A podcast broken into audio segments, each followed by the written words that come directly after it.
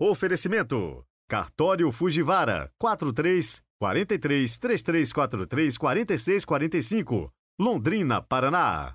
Bendito Corte. Carnes selecionadas e tudo o que você precisa para o seu churrasco.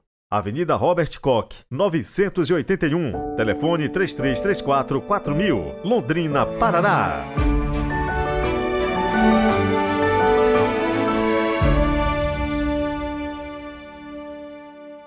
Olá, bom dia. Sejam muito bem-vindos ao nosso podcast desta sexta-feira, 3 de novembro de 2023.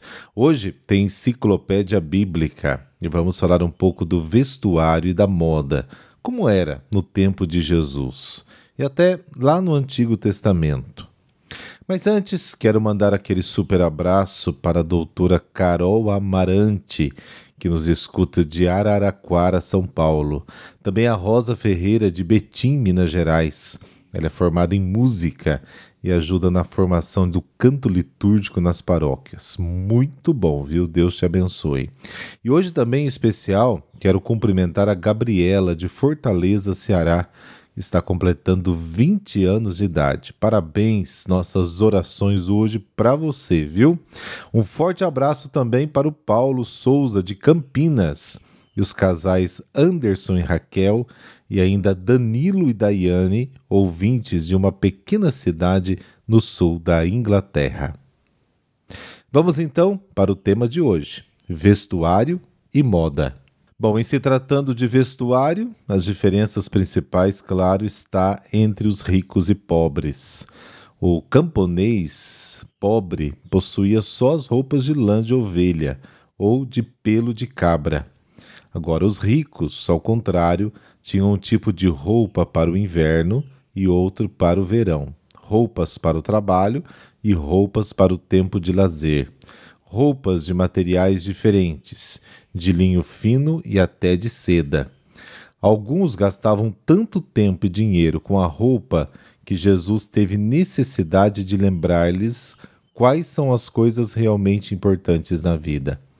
E com a roupa, por que andais preocupados?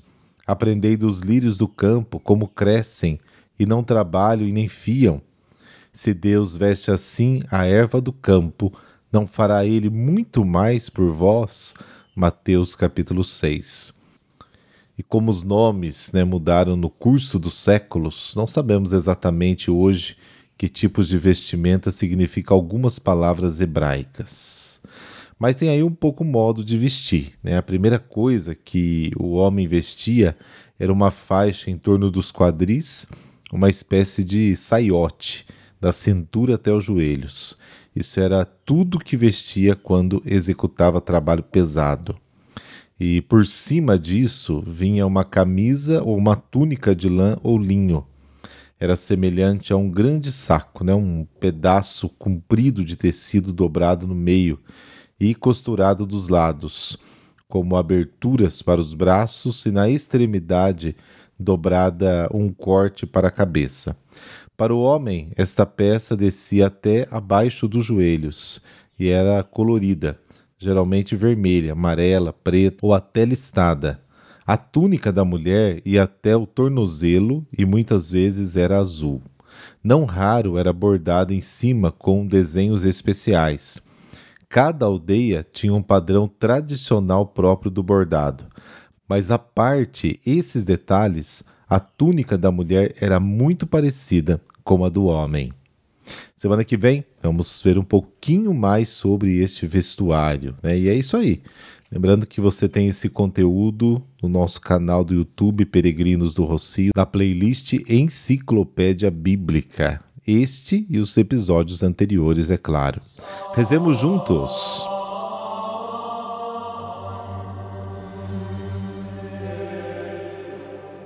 Pelo sinal da Santa Cruz, livrai-nos Deus, nosso Senhor, dos nossos inimigos. Recebei, ó Deus Todo-Poderoso, o louvor desta manhã, e concedei que no céu, unidos a vossos santos, cantemos eternamente com maior entusiasmo a vossa grande glória. Amém.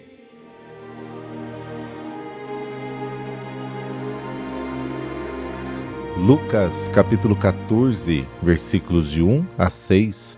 O Senhor esteja convosco, Ele está no meio de nós. Proclamação do Evangelho de Jesus Cristo segundo Lucas.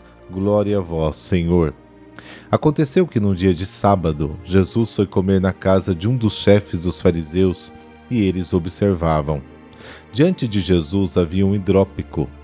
Tomando a palavra, Jesus falou aos mestres da lei e aos fariseus: A lei permite curar em dia de sábado ou não? Mas eles ficaram em silêncio. Então Jesus tomou o homem pela mão, curou-o e despediu-o. Depois lhes disse: Se algum de vós tem um filho ou um boi que caiu no poço, não o tira logo mesmo em dia de sábado? E eles não foram capazes de responder a isso. Palavra da salvação. Glória a vós, Senhor.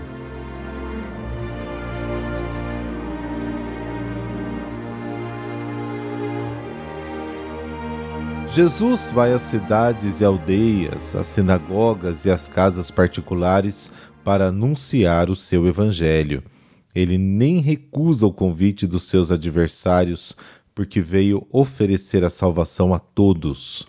Os fariseus medem à vontade a palavra de Deus pela sua interpretação da lei e pela sua doutrina. Consideravam a sua própria conduta, a sua própria interpretação da lei, a sua fidelidade às tradições como o único modo de vida querido por Deus. Estavam tão convencidos disso que, em princípio, nem sequer levavam em consideração a possibilidade de Deus poder abrir novos caminhos para a salvação do seu povo. Por isso, bloqueiam qualquer acordo com Jesus, que anuncia a nova ordem de salvação que ele veio trazer. Jesus também anuncia sua palavra a eles, que são a categoria mais desprezível de pecadores, porque se consideravam justos. A sua misericórdia faz com que aceite o convite de comer com eles para curá-los. Ele revela a maldade deles, tornando-a visível uma vez na prostituta, como está no capítulo 7 de Lucas, e aqui na pessoa hidrópica. Eles são afetados pelo mal mais terrível e mais oculto. Com a sua autossuficiência, opõem-se diretamente a Deus, que é graça e misericórdia. O tema de todo o Evangelho de Lucas é a misericórdia de Deus, para que a igreja permaneça sempre na experiência de Deus que salva e se sinta sempre pecadora, perdoada. Só assim permanece aberta a Deus e a todos os homens, recebendo e dando misericórdia. Só assim evita o perigo de transformar o povo de Deus, que é um povo de pecadores perdoados, numa seita de entre aspas, justos. De fato, a hidropsia é a imagem do fariseu, cheio de si, envaidecido pela sua justiça, incapaz de passar pela porta estreita da salvação. Lucas capítulo 13. Esta porta é a misericórdia de Deus, que ele rejeita porque confia nos seus próprios méritos. Se no mundo houvesse apenas doentes e pecadores, talvez a cruz não fosse necessária a cura e o perdão teriam bastado. Mas Jesus morrerá na cruz como justo. Lucas 23, Atos capítulo 3, para que o justo descubra outra justiça, a misericórdia de Deus, que ama até a doação total. O que Jesus foi forçado a censurar no fariseu Simão aplica-se igualmente aos fariseus presentes na cura do homem hidrópico. Eles amam muito pouco. A lei não pretende limitar ou impedir o amor, porque o amor de Deus não conhece limites. O reino de Deus pregado por Jesus é o domínio universal da misericórdia de Deus. Para Jesus, o descanso sabático significa a revelação da bondade de Deus para com as suas criaturas, uma revelação de paz e de salvação. Jesus dá glória ao Pai, apresentando-o ao mundo como Deus que ama e perdoa.